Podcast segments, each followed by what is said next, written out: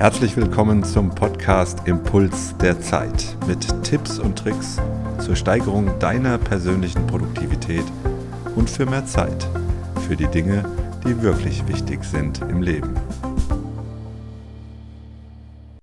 Hallo zusammen und herzlich willkommen zum nächsten Impuls. Heute wollen wir über das Thema Multitasking reden. Der Titel des Podcastes Multitasking verstehen. Du hast bestimmt schon sehr viel zum Thema Multitasking gehört. Äh, und es ist so in jede, nahezu jedem Ratgeber, in jedem Buch, jedem Erfolgspodcast und den vielen, vielen tollen Angeboten zum Thema produktive Arbeiten wird immer wieder gesagt, hör auf mit dem Jonglieren, lass das mit dem Multitasking, das ist nicht gut. Aber warum ist dieses Thema eigentlich so gegenwärtig und warum laufen immer wieder so viele Menschen in diese vermeintliche Multitasking falle. Festgestellt habe ich persönlich über all die Jahre hinweg, dass keiner so wirklich weiß, was Multitasking wirklich bedeutet und was es ist. Aber wenn man die Hintergründe versteht, wenn man diese kennt, dann wird uns ganz schnell klar, dass es Multitasking im menschlichen Ablauf gar nicht gibt. Was ist also Multitasking? Wir müssen ein bisschen ausholen. Der Begriff Multitasking wurde in den 1960er Jahren von IBM geprägt, um die Fähigkeit von Computern zu beschreiben, mehrere Aufgaben gleichzeitig auszuführen. Wenn man da genau hinschaut und das genau betrachtet, ist auch ein Computer nicht in der Lage, mehrere Aufgaben gleichzeitig äh, zu erledigen.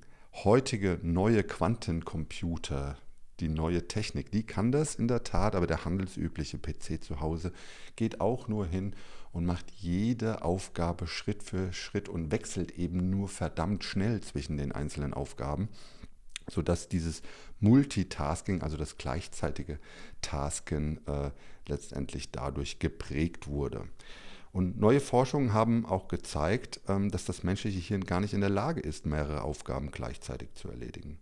Stattdessen wechselt unser Gehirn immer nur schnell zwischen verschiedenen Aufgabenstellungen hin und her, was natürlich zwangsläufig zu einer Verringerung von Effektivität und Effizienz führt.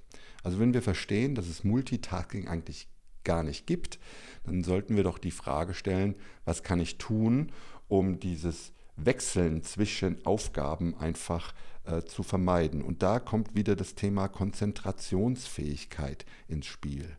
Also deine Wahrnehmung eben nur auf eine einzige Aufgabe zu legen, das abgelenkt, äh, un, also unabgelenkt, äh, frei von Ablenkungen und diese Aufgabe dann so effektiv wie möglich, so produktiv wie möglich ähm, zu erledigen. Und da möchte ich auch nochmal auf den Impuls von vor zwei Wochen hinweisen. Konzentrier dich einfach, war der Titel, wo wir uns dieser Sache ein bisschen genähert haben.